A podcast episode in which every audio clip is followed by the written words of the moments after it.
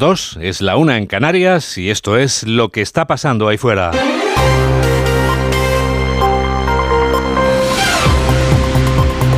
Onda Cero. Noticias fin de semana. Juan Diego Guerrero.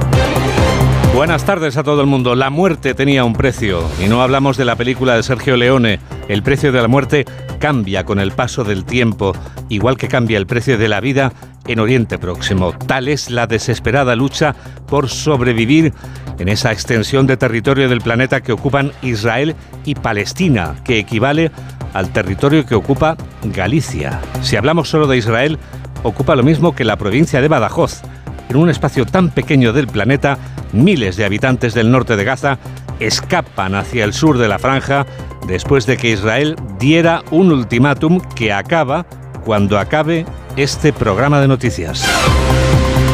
El ataque terrorista que jamás perpetraba hace una semana ha desatado la respuesta de Israel. La última cifra conocida es la de más de 3.500 muertos entre israelíes y palestinos. Quedan exactamente 59 minutos para que acabe el ultimátum de Israel a los habitantes del norte de Gaza.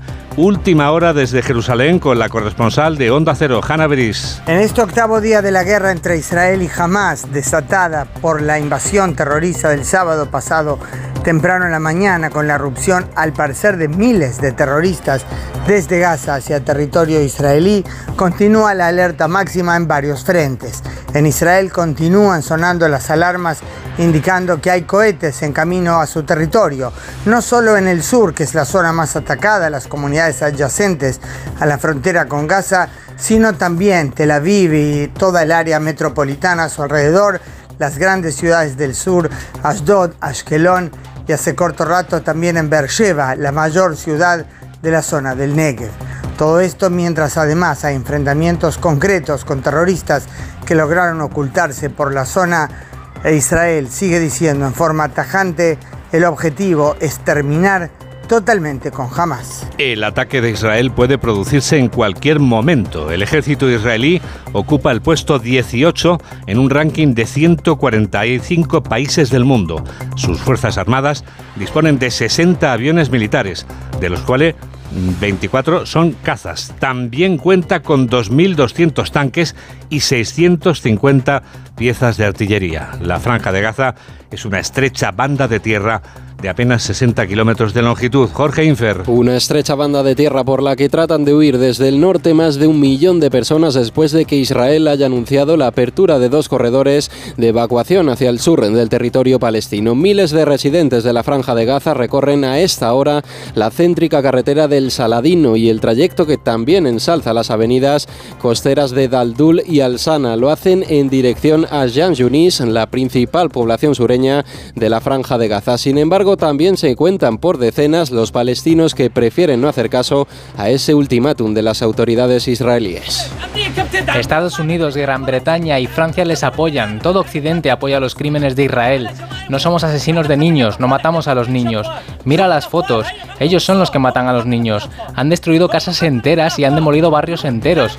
¿Qué más quieren? Esta es nuestra tierra, nuestros lugares santos y no nos iremos. Lo, lo cierto es que los países, los pasos fronterizos que tiene Gaza se encuentran cerrados después de que Egipto también haya quedado clausurado por el lado palestino. Son seis ya los pasos fronterizos cerrados. Un pueblo que ya ha perdido más de 2.200 civiles inocentes, entre los que se encuentran más de 700 niños. Las ONGs están alarmadas por las vidas de las víctimas de esta nueva guerra desatada en Oriente Próximo. Una periodista de Onda Cero ha recopilado el parecer de varias de estas organizaciones. La incertidumbre con el futuro de los niños es una de las preocupaciones de las ONGs. También denuncian que no haya un corredor humanitario para permitir la salida de la población civil. Malen Oriol. Indignante. Es un ataque contra la humanidad y la atención médica.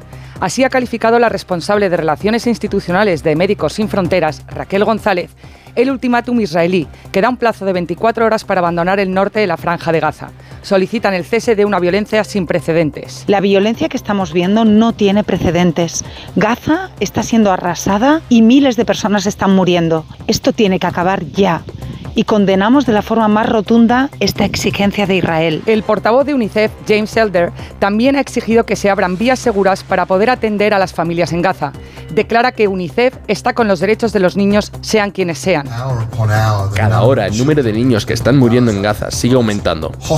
Los hospitales están completamente abarrotados para tratarles. UNICEF hace un llamamiento al cese inmediato del fuego. Hay 1,1 millones de personas, casi la mitad niños, a los que han exigido que abandonen la zona, pero no tienen un lugar seguro al que ir. Las organizaciones humanitarias deben tener acceso a los niños en Gaza, deben poder atender a las familias en Gaza con suministros de básicos de supervivencia. También, las Naciones Unidas, a través de Philippe Lazzarini, comisario general de la Agencia para Refugiados Palestinos, califica de horrendo el ultimátum y urge abrir vías seguras para poder atender a civiles palestinos. Pedro Sánchez ha asegurado que solo el reconocimiento mutuo de los estados de Israel y Palestina permitirá que convivan en paz. El candidato a la reelección como presidente del gobierno se ha comprometido a una subida anual por ley del salario mínimo interprofesional. Sánchez que ha definido a Vox como el elefante del PP, afirma que desde que es presidente del gobierno no hay ningún territorio que haya incumplido la Constitución y que él mismo presidirá un gobierno progresista dentro de esa Constitución. José Manuel Gabriel. El presidente en funciones pide a quienes dan lecciones de constitucionalismo todos los días que cumplan con la Carta Magna y renueven el Consejo del Poder Judicial. Además recuerda al Partido Popular que bajo su presidencia ninguna comunidad se ha saltado a la torera la Carta Magna. Hablan tanto de la Constitución que acaban ellos solamente incumpliendo la Constitución. Desde que soy presidente del Gobierno de España, ningún territorio ha incumplido la Constitución. Ellos, en cambio, tuvieron dos referéndums ilegales cuando gobernaron. Pero en todo caso, soy muy consciente, soy muy consciente de que no le podemos pedir nada a la derecha y mucho menos a la ultraderecha. Solamente sé que va a ser difícil, les pido lo siguiente.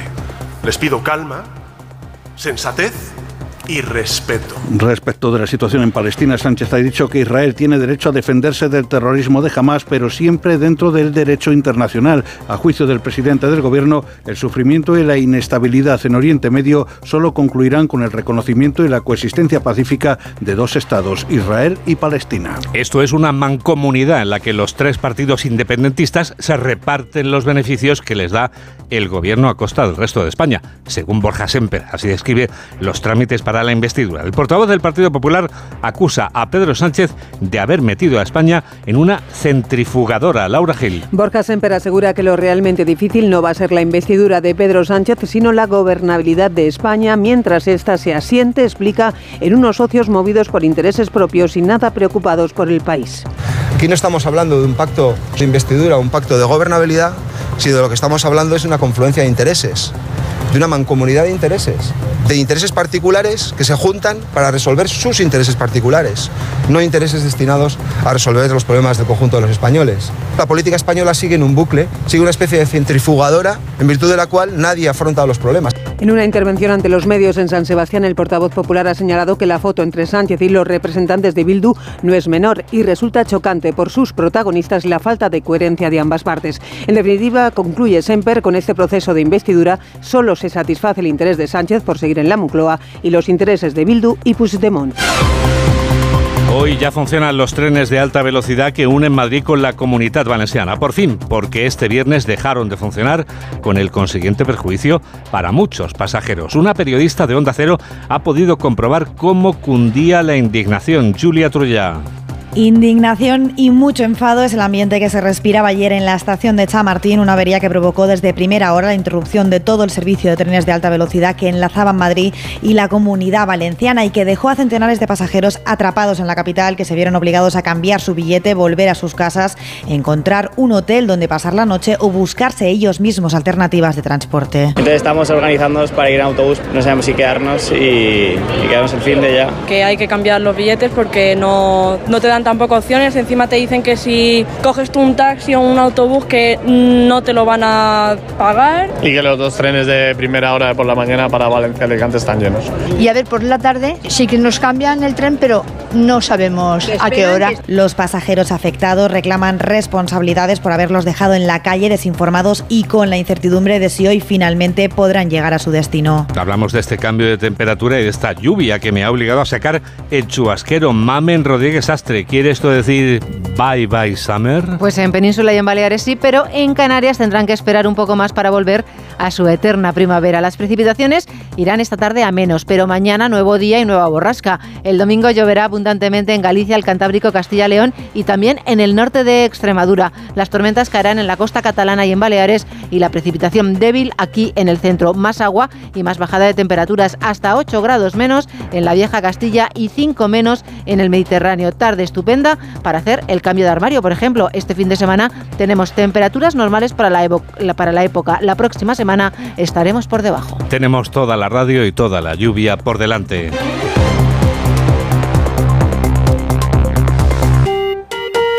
Dos y once, una y once en Canarias del día en que podemos hablar de esas hojas de papel encuadernadas en las que caben todos nuestros sueños.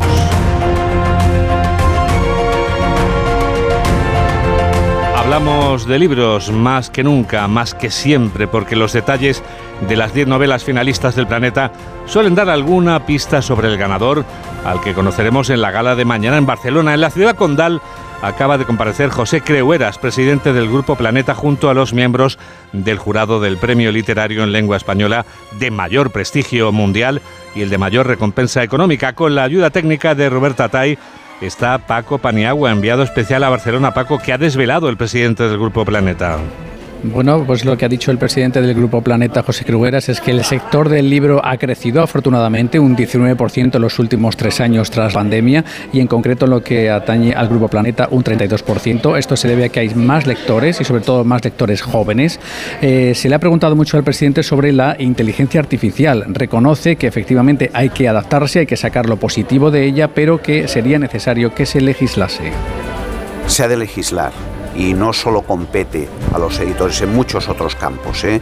Eh, Jesús decía que tampoco que tenemos que entrar en el campo ético porque va mucho más allá del tema de los editores.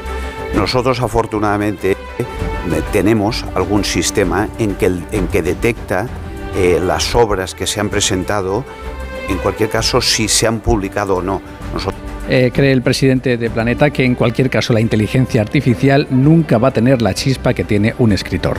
Cinco de los diez autores finalistas se presentan con seudónimo. Paco, ¿se ha batido el récord de obras presentadas al planeta este año?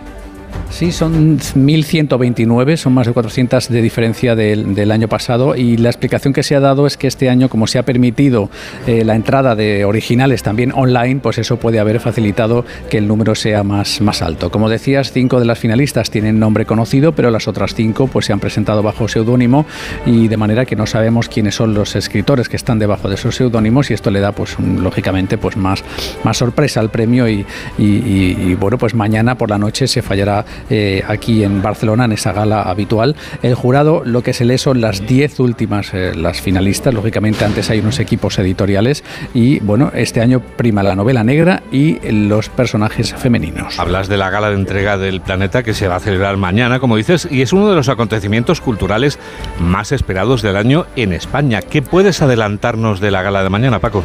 Pues es una gala que tendrá lugar en el Museo Nacional de Arte Contemporáneo de Cataluña. Se viene ya celebrando hace unos años en este emplazamiento histórico. La Gala del Planeta, desde luego, pues reúne a lo más selecto de la sociedad catalana y en general del mundo de la cultura. Iremos perfilando ya los invitados más destacados de aquí a mañana. No suele faltar algún miembro del gobierno, también representantes de la Generalitat. La cena del Planeta congrega aproximadamente unos mil invitados y el juego que está siempre reunido en una sala adyacente pues va descartando las novelas de manera que al final tendremos eh, las dos finalistas y ganadora y bueno, pues más o menos a partir de las 11 de la noche, depende de cómo vayan las deliberaciones del jurado. Este año, como digo, predomina la novela negra y los temas eh, femeninos. Desde Barcelona ha informado en directo Paco Paniagua.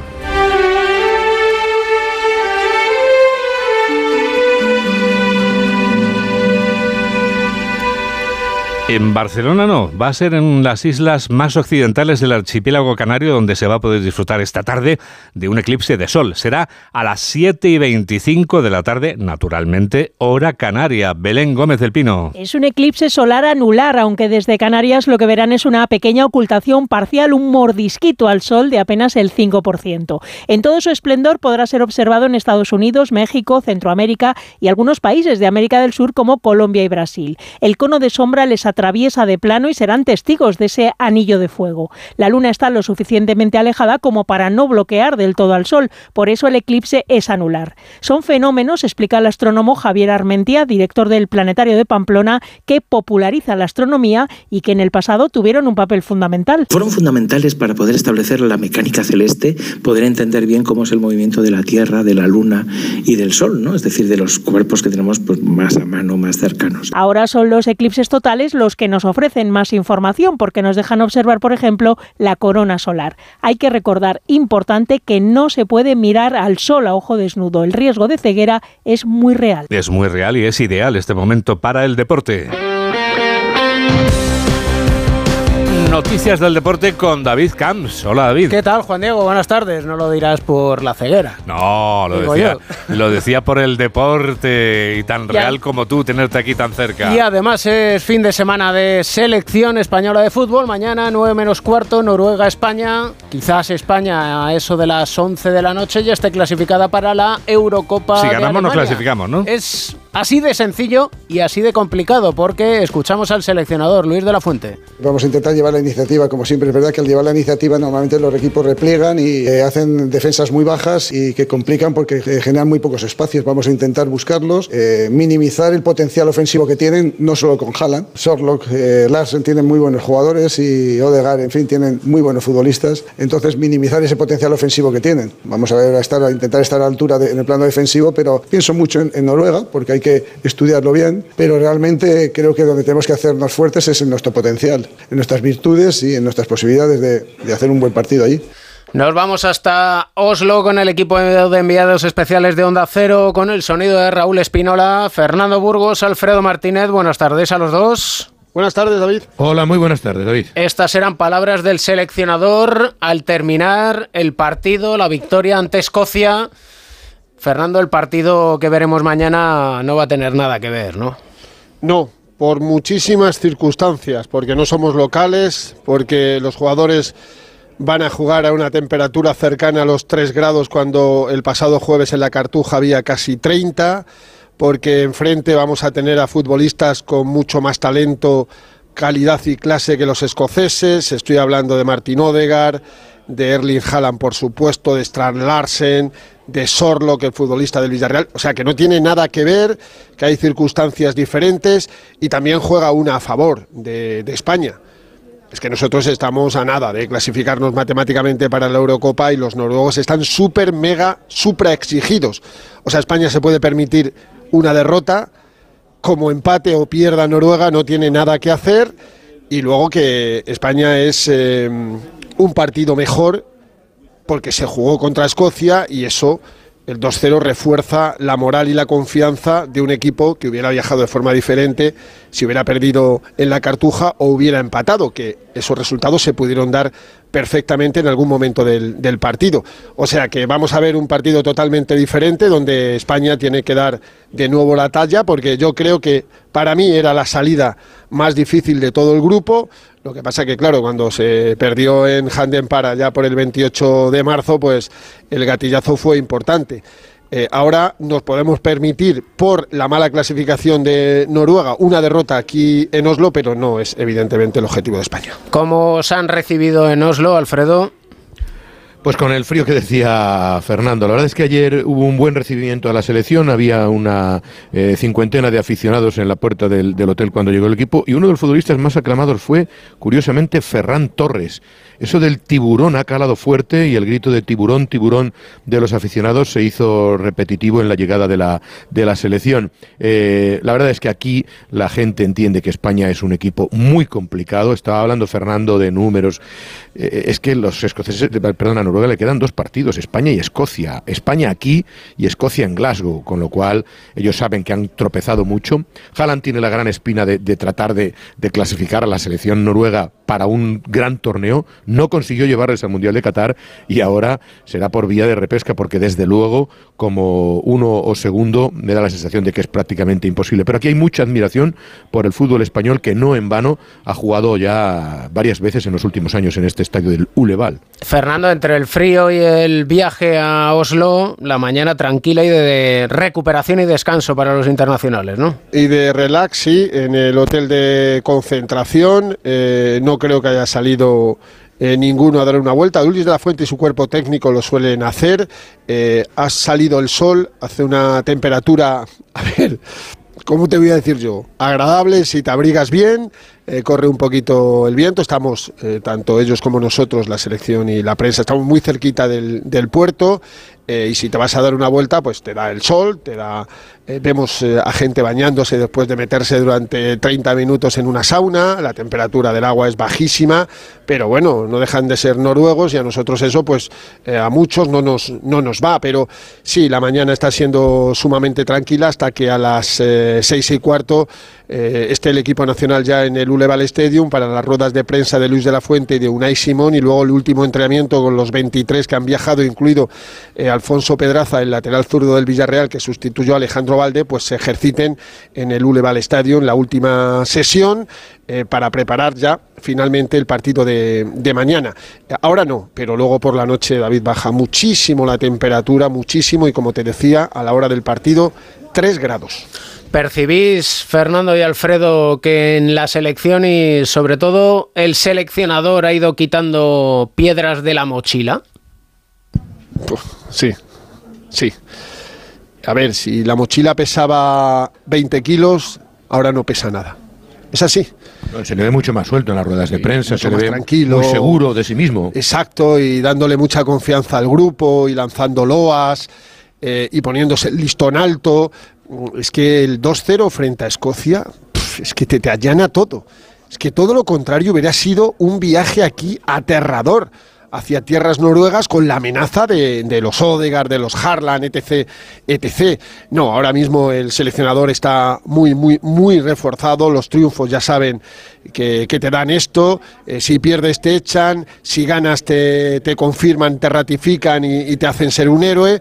Y las circunstancias, bueno, están favoreciendo y ojalá siga así, porque es que el bien de España lo queremos todos. Este de la Fuente, Luis Enrique, Lopetegui, Robert Moreno, etc, etc. Por cierto, va a estar bien mañana, Alfredo, porque Robert Moreno, comentarista del Radio Estadio Onda Cero para el, El Noruega. España. ¿eh? El último entrenador, seleccionador que viajó a Oslo, empató a uno, hubo muchas críticas, luego eh, viajamos David a Suecia, también empatamos con un gol in extremis de Rodrigo Moreno, eh, que sí que nos clasificó para la Eurocopa eh, 2020, que al final fue 2021, pero el último seleccionador que dirigió un partido de España aquí, Robert Moreno, comentarista el domingo del Radio Estadio Onda Cero. ¿Intuyes muchos cambios en España mañana, Fernando? No, no, no.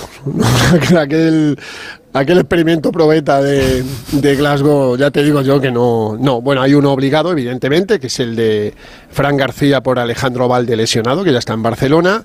El portero va a ser el mismo, los centrales van a ser los mismos. Yo creo que va a jugar Carvajal por delante de, de Jesús Navas. En medio campo, si están bien, Gaby y Rodri son seguros. Yo tengo la duda y creo que va a jugar Fabián Ruiz, que el otro día en Sevilla no actuó un solo minuto por Miquel Merino. Y arriba. eh, Van a repetir los tres, vamos, Morata, Ferran Torres y Miquel Oyarzábal. Es que eh, serían dos cambios. Es que no va a hacer más, David. Aquello le sirvió de, eh, de lección a Luis de la Fuente, el 2-0 con los nueve cambios en relación al 11 que había ganado tres días antes en Málaga a Noruega y no lo va a volver a repetir, lo dijo por activa y por pasiva, de hecho ocurrió igual en la última ventana, acordaros que prácticamente no hubo cambios eh, del partido en Georgia contra el de Chipre en, Granada y lo que te he dicho es que no hay más. Y luego eso sí también eh, hay que tener en cuenta, queremos ser primeros de grupo, eh, eso nos garantiza ser cabezas de serie en el sorteo del próximo 2 de diciembre eh, para la Eurocopa de, de Alemania. Pita un alemán, Tobias Stiller, que está bien, que os lo mola, os lo digo en serio. El frío incluso también, y lo único que hay que volver sin un resfriado, David. A las 3 de la tarde, David, eh, hay rueda de prensa del eh, equipo noruego, del seleccionador Stale Solbakken y Martin Odegaard, que es otra gran estrella. La principal es indiscutiblemente Haaland, pero Odegaard, el líder del Arsenal, líder de la Premier, a buen seguro que también tendrá algún mensaje interesante que ofrecernos en este estadio Leval hacia el que vamos ya. Fernando, Alfredo, para evitar resfriados, lo mejor contraste de agua fría y caliente. Siempre, siempre. Y además la piel se te queda suave, suave, suave. Tersa como la de un niño pequeño. Eso es. Un abrazo fuerte, os escuchamos en el Radio Estadio y a lo largo de toda la tarde contándonos la actualidad de la selección española y por supuesto mañana para contar una victoria del combinado nacional. Un abrazo. Otro, para ti, buenas tardes. Ayer los protagonistas, uno viejo conocido de la Liga Española, otro nombre propio que se ha ligado y mucho a la Liga Española, como son Cristiano Ronaldo y Kylian Mbappé. Miguel Venegas, buenas tardes. ¿Qué tal David? Sí, anoche fue una noche para reivindicaciones, si es que lo necesitan. Marcó doblete Mbappé, el segundo es un golazo espectacular, por supuesto, para recuperar las buenas sensaciones que últimamente había perdido y sobre todo para clasificar a Francia para la Eurocopa matemáticamente.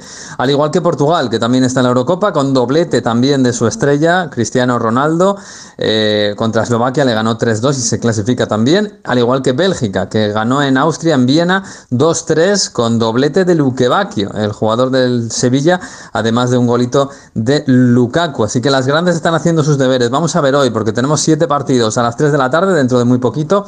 Irlanda del Norte, San Marino y Ucrania, Macedonia del Norte. Este partido en Praga, porque Ucrania obviamente no puede jugar en casa.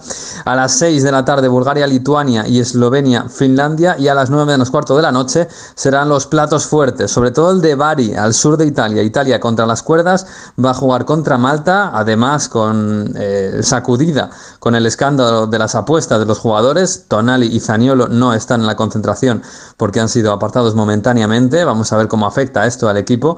Y además tenemos eh, también a esa hora, a las 9 menos cuarto, a Dinamarca recibiendo a Kazajstán y a Serbia visitando Hungría. Este, estos partidos los viviremos, por supuesto, en Radio Estadio con mucho más que fútbol y clasificación para la Eurocopa en juego.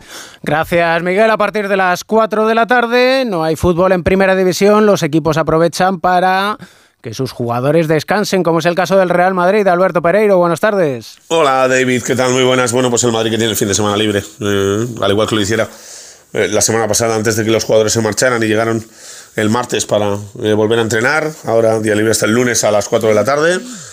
Así que a descansar tiene 13 fuera. Ya sabes, Carlo Ancelotti de momento no tiene que lamentar ninguna lesión en ninguno de sus futbolistas en la primera tanda de partidos internacionales. La gran mayoría han jugado si no los 90 minutos prácticamente todos los partidos y eh, nada, a esperar que eh, el lunes se confirme lo que se viene barruntando en los últimos días. Uno, eh, que David Álava, por mucho que descansara la sesión física de ayer, está para jugar el próximo sábado a las 9 y media de la noche en, el Pizjuán frente al Sevilla. Y punto número dos, que Arda Güler por fin, no sé si para ese partido eh, pero posiblemente para el siguiente, en, Braga, en la tercera jornada de la Liga de Campeones, esté eh, por fin para debutar, eh, después de que tuviera que dejar primero la gira por un problema de rodilla y después cuando estaba casi recuperado tenía un problema muscular que ya le lleva tres semanas fuera. Pero ese es el plan de ruta del Madrid, volver el lunes, que los 13 que están fuera lleguen bien y que a la Aguilar estén prácticamente recuperados. Gracias, Pereiro. Además tenemos motociclismo, Gran Premio de Indonesia, enviado especial de la revista Motociclismo y de Onda Cero, Chechu Lázaro. Buenas tardes. ¿Qué tal, David? Desde esta mañana, eso de las 9 y 30, Jorge Martínez, el flamante nuevo líder de MotoGP. El madrileño se situaba al frente de la clasificación tras sumar su cuarta victoria consecutiva en una carrera del sprint de los sábados y después de lograr 118 de los últimos 123 puntos en juego y culminaba así una remontada que hace cinco carreras parecía imposible. Tampoco parecía hoy un día propicio para ganar, ya que aquí en Indonesia las aprillas se habían mostrado muy superiores todo el fin de semana. Además, Martín partía desde la sexta posición en parrilla después de una oportuna caída en la Q2, aunque su rival Bañaya salía mucho más atrás, décimo tercero, y no, no había superado ni siquiera el corte de la Q1. En carrera, Viñales parecía tener la victoria bajo control, pero empezó a sufrir mucho de blistering en el neumático trasero, se vino abajo y cedió primero la posición con Martín y luego también con la Ducati de Marini y de Bezzecchi. Así que otro triplete más para la fábrica italiana que por cierto esta mañana también se lleva por la vía rápida su cuarto título consecutivo en el campeonato de constructores. Y con los 12 puntos que ha sumado hoy Martín en el sprint por los dos de Bañaya, como decimos que ha sido octavo, el español ha volteado una clasificación en la que ahora tiene 7 puntos de renta sobre el campeón de MotoGP y 56 sobre el tercer elemento, que de momento es Marco Bezzecchi, que también está en la pelea. Y el que no pudo terminar el sprint fue Mar Márquez, que se fue al suelo en la primera vuelta cuando peleaba con Alex Espargaró por la sexta posición. Tanto él como el resto de pilotos tendrán mañana otra oportunidad en la carrera larga del domingo. Está prevista 27 vueltas y en una parrilla que nuevamente estará eh, liderada por Luca Marini que sale de la pole, con Viñales y Aleix Espargaró que parten desde la primera fila. También se disputaron esta madrugada las calificaciones en las categorías pequeñas, donde Diogo Moreira en Moto 3 y Aaron Canet en Moto 2 se hicieron con las poles y ya te cuento muy rápido horarios de carrera de mañana porque va a tocar madrugar a las 6 empezará la carrera de Moto 3, desde las 7 y cuarto la de Moto 2 y a partir de las 9 de la mañana la carrera larga de Moto GP. Gracias Chechu, en segunda división, undécima jornada, Oviedo 3, Albacete 0, esta tarde Mirandés Tenerife, Cartagena Racing de Santander, Sporting Zaragoza y Español Valladolid, en baloncesto en la Euroliga, Pleno español, victoria del Barça en Atenas ante el Olympiacos, del Valencia ante el Fenerbahce, el Real Madrid ganó al EFES y el Vasconia al Alba Berlín, Real Madrid, Barcelona y Valencia, Juan Diego, han empezado esta Euroliga, dos victorias en dos jornadas y esta tarde hay cuatro partidos del ACB, Andorra, Obradoiro, Bilbao, Granada a las 6, a las 9 menos cuarto, Girona, Tenerife y Unicaja de Málaga, Juventud de Badalona. El Juventud de Badalona que celebra hoy su partido número 1500 en la Liga Española. Pues Un histórico que nunca ha descendido. Felicidades, felicidades al, al Juventud. Oye, pues em, luego a las 4.03 en Canarias, Radio Estadio. Al tren te tienes que subir, ya sabes. Tren con Edu, que no Y si falla. puedes al vagón cabecero siempre. Siempre, siempre, sí, sin duda. Y ahora lo que vamos a hacer, David, y tú lo sabes bien, es contar... Lo que está pasando ahí fuera.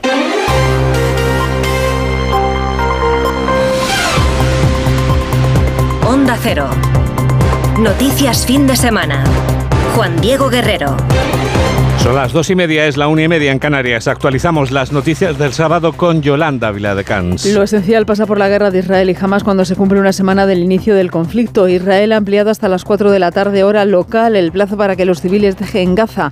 Los bombardeos dejan ya más de 3.500 muertos entre israelíes y palestinos. Las ONGs hacen llamamientos para evitar el enfrentamiento armado. UNICEF avisa de una situación catastrófica para los niños de Gaza en medio de la falta de suministros. La ONU alerta de que más de 2 millones de personas en Gaza se están quedando sin agua potable. Ha dicho Pedro Sánchez hoy en Mérida que solo el reconocimiento mutuo de ambos territorios permitirá que convivan en paz.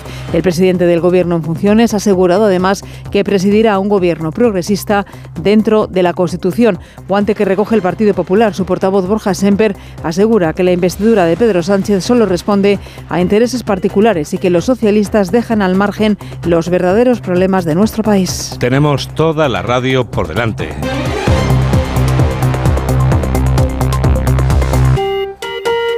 El ataque de Israel puede producirse en cualquier momento.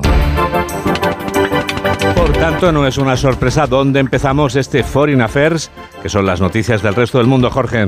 Lo hacemos en la franja de Gaza. A esta hora la ofensiva israelí podría ser inminente. El ejército ultima una nueva fase en este conflicto después de insistir a los gazatíes en que abandonen el norte del territorio palestino. Durante la noche los militares de Israel han continuado bombardeando Gaza, donde han matado al jefe de la Fuerza Aérea del grupo terrorista Hamas, considerado como uno de los responsables de dirigir la infiltración del pasado sábado. Esta mañana las tropas de Israel también han acabado con la vida de un grupo de milicianos de una célula terrorista que intentaba cruzar desde el Líbano hasta Israel. Hasta Jerusalén viajamos para contarles la última hora de los movimientos israelíes. Corresponsal de Onda Cero, Hanna Beris. En este octavo día de la guerra entre Israel y Hamas, desatada por la invasión terrorista del sábado pasado temprano en la mañana, con la erupción al parecer de miles de terroristas desde Gaza hacia territorio israelí, continúa la alerta máxima en varios frentes.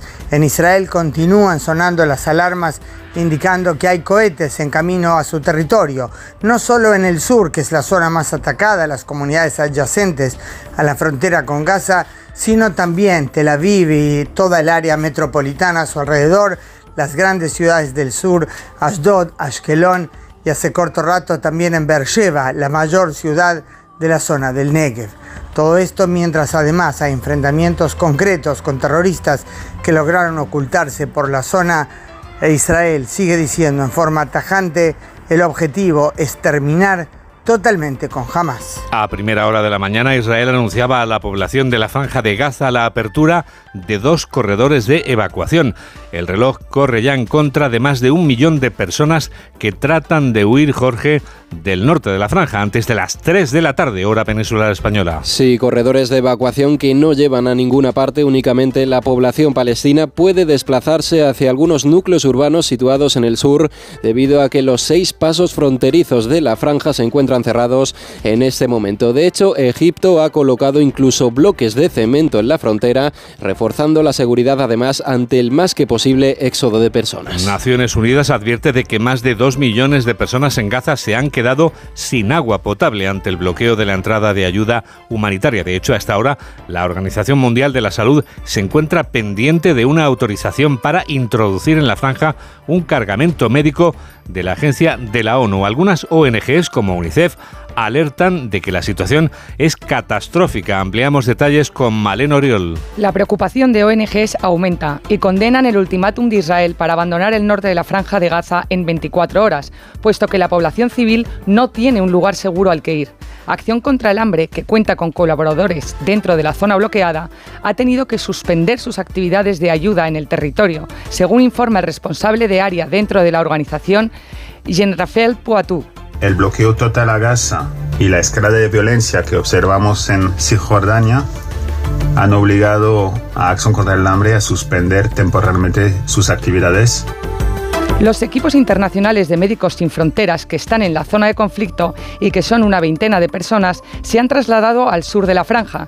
Solicitan que se identifiquen zonas seguras no afectadas por el conflicto para las poblaciones que no pueden huir, incluidos hospitales a los que puedan dirigirse. Este sábado se ha conocido que la cifra de palestinos asesinados por los bombardeos sobre Gaza se ha elevado a 2.000 personas, entre las que se encuentran más de 720 niños. Con estas cifras y después de haber mostrado su apoyo incondicional a Israel, Estados Unidos dice hacer un máximo esfuerzo para proteger a los civiles. Así lo ha señalado el secretario de Estado en un encuentro celebrado en Riad que ha mantenido con el ministro de Exteriores de Arabia Saudí. Corresponsal de Onda Cero en Norteamérica, Agustín Alcalá. Ese es el objetivo de la visita que ha realizado Anthony Blinken al secretario de Estado a Arabia Saudí para entrevistarse con su ministro de Exteriores. Es vital y nuestros países están de acuerdo en que este conflicto no se extienda a otras naciones y a otros frentes. Para reafirmar su compromiso en la defensa de Israel, el Pentágono ha confirmado la llegada al Teatro de Operaciones de Oriente Medio de aviones F-15 procedentes de una base norteamericana en Gran Bretaña. Desde la Unión Europea se sigue defendiendo también, Jorge, el derecho de Israel de defenderse, eso sí, siempre que se respeten las leyes internacionales y humanitarias. Tras la visita de la presidenta de la Comisión Europea a Israel, en la que Ursula von der Leyen reiteraba el apoyo a Netanyahu, en las últimas horas se ha referido a ella el jefe de la diplomacia europea, Josep Borrell, le manda un mensaje recordándole que la política exterior de los 27 la fijan tanto el Consejo Europeo como el Consejo de Ministros de Exteriores. The common foreign policy of the European Union is an intergovernmental policy. It's not a community policy. So,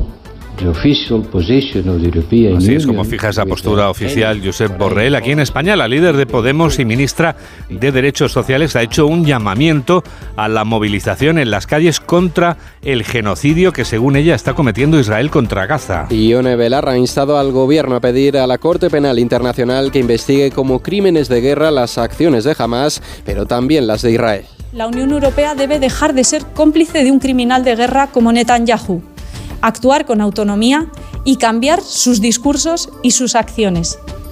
Para ello es urgente reconocer públicamente que lo que estamos viendo en Gaza son crímenes de guerra y que las vidas de las palestinas y los palestinos importan. ¿Y cómo terminamos, Jorge? Pues vamos a terminar en Francia, en donde hace unas horas el museo más visitado del mundo ha sido evacuado por el temor a un atentado terrorista. El Louvre de París ha tenido que cerrar sus puertas. La decisión se ha tomado al haber recibido amenazas por escrito y un día después de que un joven checheno islamista matase a un profesor dentro de una escuela situada en la ciudad de Arras. Ha sido un resumen de Jorge Infer. Hola, soy Susana Griso y yo también escucho noticias fin de semana de Onda Cero con Juan Diego Guerrero. ¿Cansado? Revital. Tomando Revital por las mañanas recuperas tu energía, porque Revital contiene ginseng para cargarte las pilas y vitamina C para reducir el cansancio. Revital, de Pharma OTC. Oye Alberto, ¿tú tienes alarma? Sí, la de Securitas Direct. ¿Y qué tal? Es que estamos pensando en ponernos una. En mi bloque la está poniendo todo el mundo. Y me preocupa que si vuelven a robar, entren en mi casa. Ni te lo pienses. Por lo que cuesta, merece la pena vivir tranquilo. Protege tu hogar frente a robos y ocupaciones con la alarma de Securitas Direct. Llama ahora al 900-272-272. Síguenos en Twitter en arroba noticias FDS. 3 menos 20, 2 menos 20 en Canarias. Pedro Sánchez ha asegurado que solo el reconocimiento mutuo de los estados de Israel y Palestina permitirá que convivan en paz. Lo ha hecho en un acto en el que el candidato a la reelección como presidente del gobierno se ha comprometido a una subida anual por ley del salario mínimo interprofesional. Sánchez asegura que es presidente del gobierno y que lo hace dentro de la Constitución. Además, garantiza que va a presidir un nuevo Ejecutivo de progreso y también dentro de la Constitución. José Manuel Gabriel. El presidente en funciones pide a quienes dan lecciones de constitucionalismo todos los días que cumplan con la Carta Magna y renueven el Consejo del Poder Judicial. Además, recuerda al Partido Popular que bajo su presidencia ninguna comunidad se ha saltado a la torera la Carta Magna. Hablan tanto de la Constitución que acaban ellos solamente incumpliendo la Constitución. Desde que soy presidente del Gobierno de España, ningún territorio ha incumplido la Constitución. Ellos, en cambio, tuvieron dos referéndums ilegales cuando gobernaron. Pero en todo caso, soy muy consciente, soy muy consciente de que no le podemos pedir nada a la derecha y mucho menos a la ultraderecha. Solamente sé que va a ser difícil, les pido lo siguiente. Les pido calma, sensatez y respeto. Respecto de la situación en Palestina, Sánchez ha dicho que Israel tiene derecho a defenderse del terrorismo de Hamas, pero siempre dentro del derecho internacional. Que este conflicto que tanto sufrimiento y tanta zozobra y tanta inestabilidad está generando en la región y también en el mundo, solamente va a ser resuelto cuando, como dicen Naciones Unidas y también las Cortes Generales, se reconozcan los dos estados, Israel y Palestina, para que puedan coexistir en paz y con seguridad. Sánchez ha proclamado que España es un país amante de la paz y ha demandado el cumplimiento escrupuloso de las resoluciones de Naciones Unidas. Marta Alois, portavoz de Sumar en el Congreso, asegura que habrá un gobierno progresista, pero su coalición también le pone precio al apoyo al PSOE.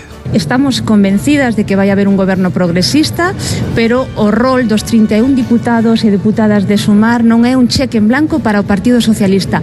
Levamos reclamando que haxa unha axenda social importante de calado, queremos seguir avanzando en dereitos e liberdades, queremos avanzar na reducción da xornada laboral, queremos avanzar na reflexión e revalorización da condición do despido, melloras que teñen que ver cos cuidados e moitísimas accións de calado social. Los independentistas catalanes, en cambio, exigen otro precio para apoyar un gobierno de Pedro Sánchez. Hoy han salido en tromba a celebrar una sentencia condenatoria, la que acabó con los reos del proceso. Esto es la versión actual del lo volveremos a hacer. Redacción de Onda Cero en Cataluña, Albert Postils. El día en que se cumplen cuatro años de la sentencia de juicio del 1 de octubre, los líderes independentistas, condenados entonces por el Supremo, han aprovechado para defender la amnistía y el derecho a la autodeterminación.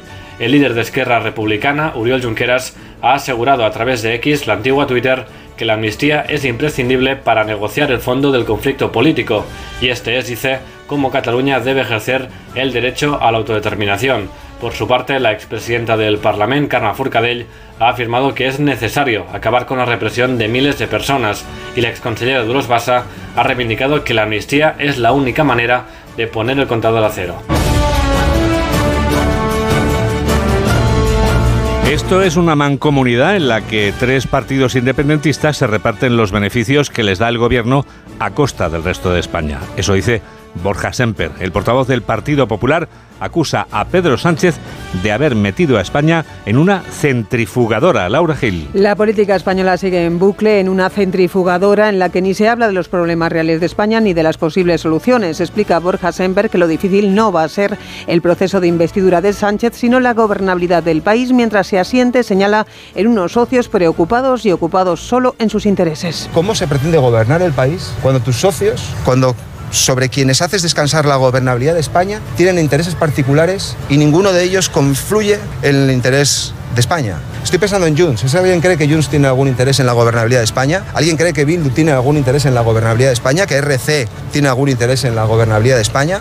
Es una mancomunidad de intereses locales, no un pacto de investidura, remarca Semper, que añade sobre la foto entre Sánchez y Bildu es inédita, sorprendente y chocante por sus protagonistas y su falta de coherencia. Ver a Bildu, que por la mañana dice que España no es una democracia, que el Partido Socialista es el partido de la calviva, que no solo en España no hay democracia, sino que la transición no sirvió para nada y que por lo tanto urge la independencia de Euskadi y por la tarde abrazarse con Pedro Sánchez y por la tarde entregar sus votos a Pedro Sánchez. Es verdaderamente llamativo para los que hemos hecho política en Euskadi durante tantos años. Pero la misma falta de coherencia que existe en el otro lado. Pedro Sánchez hace muy poco tiempo nos decía que con Bildu no era edad. Decía que con Bildu ni tan siquiera se iba a sentar. Declaraciones del portavoz popular en San Sebastián, donde ha expresado también su apoyo Javier de Andrés, único candidato a la presidencia del PP Vasco, a quien avalará en el próximo Congreso como afiliado de la formación en Guipúzcoa. 3 menos cuarto, 2 menos cuarto en Canarias. Noticias fin de semana. Juan Diego Guerrero.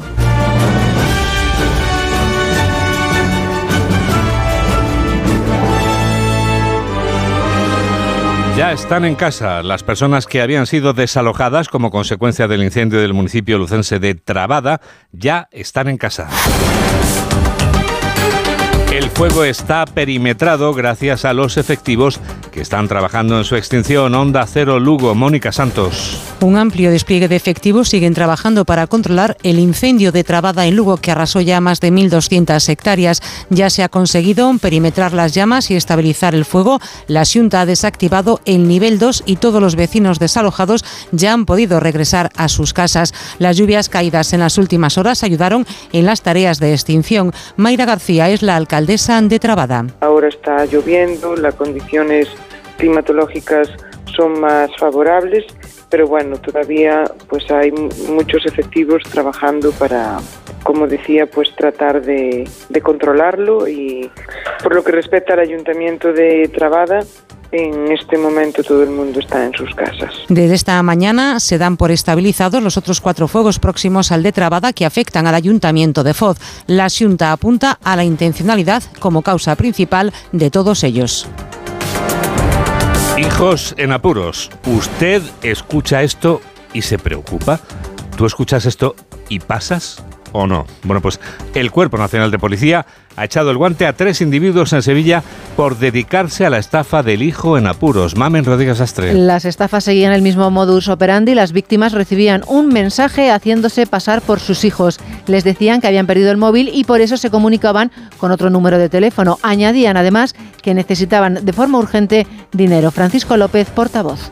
Utilizan herramientas de ingeniería social como son la prisa, el agobio, pero que son asociadas al dinero y a los datos. Por tanto, siempre que asociemos esa ecuación de prisa y dinero o prisa y datos, tenemos que hacer precisamente lo contrario. Les pedían una transferencia a una cuenta bancaria de la que extraían rápidamente el dinero. El capitán Luque, de la Comandancia de Sevilla, nos dice qué hacer en estos casos. Se recomienda contactar con la fuerza y cuerpo de seguridad o acudir a la oficina policial más cercana. Así consiguieron estafar casi 30.000 euros a familias de Valladolid, Ibiza y Coruña. 3 menos 12, 2 menos 12 en Canarias. Onda Cero, noticias fin de semana. Carlos Vives ya está a lo suyo, que es en cierto programa, bueno, es, realmente es un programa, es un concierto que estaba realmente programado, que es lo que quiero decir, un concierto programado para la una de la tarde, o sea, mediodía en Canarias, o sea, para que lo calculemos ya, hace una hora y 49 minutos.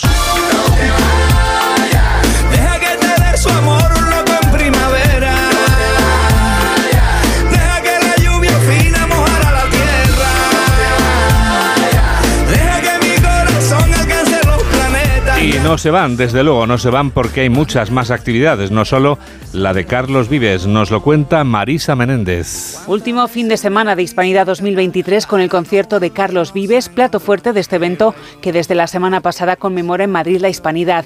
Concierto abierto al público en la Puerta de Alcalá con artistas invitados como Ana Mena, Niña Pastori o Rosalén. Mañana domingo, Hispanidad 2023 echa al cierre después de una intensa semana de actividades, más de un centenar de propuestas entre música, teatro, ballet o cine. Para mañana hay programados varios conciertos, entre ellos el de O Carlos Talez en diferentes espacios de la capital como Matadero o la Plaza de Callao.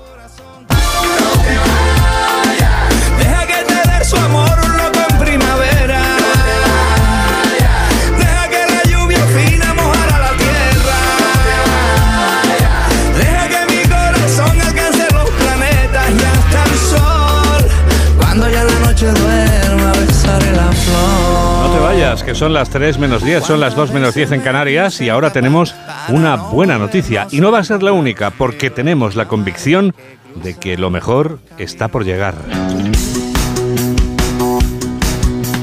Qué buena noticia es poder hablar de esas hojas de papel encuadernadas en las que caben todos los sueños. Hablamos de libros, más que nunca, más que siempre, porque los detalles de las 10 novelas finalistas del planeta suelen dar alguna pista sobre el ganador al que vamos a conocer en la gala de mañana en Barcelona. En la ciudad condal acaba de comparecer José Creueras, presidente del Grupo Planeta, junto a los miembros del jurado del Premio Literario en Lengua Española de mayor prestigio internacional y el de mayor recompensa económica, con la ayuda técnica de Roberta Tai, está Paco Paniagua, enviado especial a Barcelona. ¿Qué ha desvelado, Paco, el presidente del Grupo Planeta? Pues el presidente del Grupo Planeta, José Crugueras, eh, ha destacado que el sector del libro ha crecido un 19% en los últimos tres años tras la pandemia, un 32% lo que corresponde al Grupo Planeta. Ante la inteligencia artificial reconoce que hay que adaptarse y sacar lo positivo de ella, pero que también sería necesario legislar en algunos aspectos. Ha hablado también de la buena salud del Premio Planeta. Eh, el premio, eh, como sabéis, tiene tiene un objetivo que es dar la máxima difusión al libro y, descubrir nuevos lectores. Y la verdad es que cada año se va sumando esos grandes, muchos miles de lectores, cientos de miles de lectores. Este año llegamos a la cifra acumulada de 45 millones de personas que han leído un premio Planeta o un finalista en las 71 eh, ediciones del, anteriores del premio. Seleccionadas 10 novelas finalistas de las 1.129 presentadas al premio en España y en el extranjero, cinco de ellas vienen con seudónimo. Esto le da más emoción. Mañana conoceremos la novela finalista y la ganadora en esta gala habitual que se celebra aquí en Barcelona. Predomina la novela negra y los temas relacionados con personajes femeninos. Enseguida seguimos ahí contigo en Barcelona, Pani. Será dentro de tan solo 30 segundos. Hola, soy José Mi Rodríguez Sieiro y yo también escucho Noticias Fin de Semana de Onda Cero con Juan Diego Guerrero.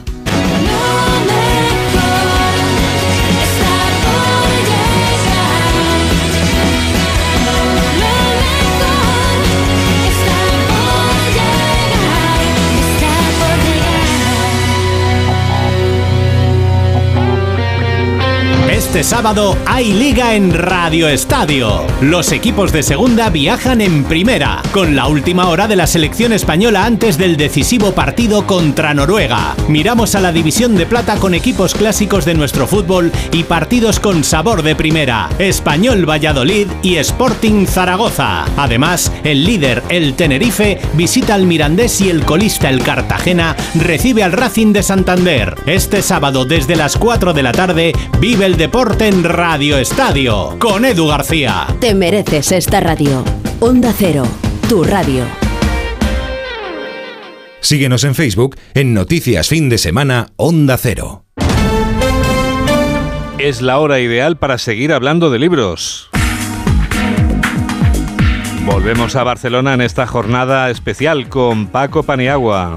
Sí, hablamos de libros en este día especial para la literatura. Hay novedades interesantes, como es el nuevo libro de Javier Moro, Nos quieren muertos, en el que repasa la vida del líder venezolano Leopoldo López, que desafió al régimen de Nicolás Maduro, al tiempo que denuncia cómo determinados autócratas en el mundo quieren hundir las democracias, también la española. Tanto por ataques de fuera como por descomposición interna, un día vas y ya no tienes esa democracia. Mira lo que pasó en Venezuela. O sea, la élite de Venezuela ha sido cómplice de la subida de Chávez al poder. ¿Eh? ¿Y por qué? Porque pensaban que no podían controlar. Y luego el monstruo se les volvió en contra y ha arrasado con todo, absolutamente con todo. Porque yo no sé todavía cómo hay gente que en cierto sector político de nuestro país sigue defendiendo y blanqueando ese régimen. Pero ¿qué más quieres saber? Nos quieren muertos, el nuevo libro de Javier Moro. El escritor estadounidense John Irving acaba de publicar en España El último telesilla. Un anciano de 80 años regresa al hotel de Aspen en el que fue concebido en 1941. La novela es un fresco de Estados Unidos desde los años 40 a 2020. No, I wouldn't say it's the most political in the sense that yo diría que es una novela más bien didáctica, más que controvertida o polémica. Se trata de una novela completamente desde el punto de vista de un único personaje heterosexual en una familia completamente homosexual o queer. El último telesilla, la nueva novela de John Irving. Y acabamos con un premio Nobel porque el francés Leclesio ha visitado Madrid hace unos días para presentar su nuevo libro El amor en Francia. Ocho historias protagonizadas por jóvenes sedientos de aventuras en una sociedad que no los acepta. Una excelente lectura sobre la inmigración actual. Sí, sí, sería una manera de, de oponerme a a la política xenófoba del gobierno francés, pero también del gobierno italiano, me imagino español. Para mí uh, ilustra mi, mi, vida, momentos de mi vida que me motivaron. El amor en Francia del Premio Nobel de Literatura Leclesio. Tú también escuchas este programa de noticias que realiza Gemma Esteban y que produce Mamen Rodríguez Astre. Oye, Mamen, quería preguntarte, ¿es cierto que podemos escuchar Onda Cero simplemente llevando un teléfono móvil y, nada más. Nada más, Juan Diego, solo tienes que descargarte la app que se llama Onda Cero y que es gratuita. ¿Quieres escuchar este programa? Lo puedes escuchar en directo a las 7 de la mañana los sábados y los domingos y a las 2 de la tarde también los sábados y los domingos que te pilla comiendo o estás durmiendo, pues te vas al podcast, ahí buscas programas, en programas buscas noticias fin de semana, que es como nos llamamos, y nos puedes escuchar, oye, la hora entera o por secciones, depende del tiempo que tengas. Claro, claro. Me han contado que además en directo, si me he perdido algo, puedo retroceder los minutos que hagan falta hasta el momento que me he perdido. Sí, oye, tu pajarito lo sabe todo. Lo sabe todo. Puedes ir para atrás como en los vídeos antiguos, ¿te acuerdas? en los betas. De verdad, rebobinar, rebobinar. Sí, dile al pajarito cómo se llama nuestra cuenta en Facebook, por favor. www.facebook.com y ahí ponen el buscador, recuerda, noticias, fin de semana, onda cero. Tenemos también una cuenta en Twitter, quizá. Claro, ahí escríbenos lo que quieras en arroba noticias FDS. Y por último, tenemos una en Insta, la de las fotos, ¿verdad? Guerrero-Juandi. Noticias fin de semana. Juan Diego Guerrero. ¿Cómo pasa el tiempo? Nos despedimos ya con otro de los cantos a los disparos que forman parte de una metáfora, no los de una existencia que convive con la muerte, como ocurre en Oriente Próximo. Han caído los dos, es una melodía de Radio Futura, en la que Santiago Auserón, que es el vocalista de esta banda, describe una relación de amor descarnada. Gracias por estar a ese lado de la radio y que la radio te acompañe con nuestros mejores deseos, como siempre. Adiós. Han caído los dos bajo el punto de vista exclusivo, guerra en que nadie pudo vencer jamás. que el hombre espera sin haberlo aprendido. Y él encuentra sentido al enigma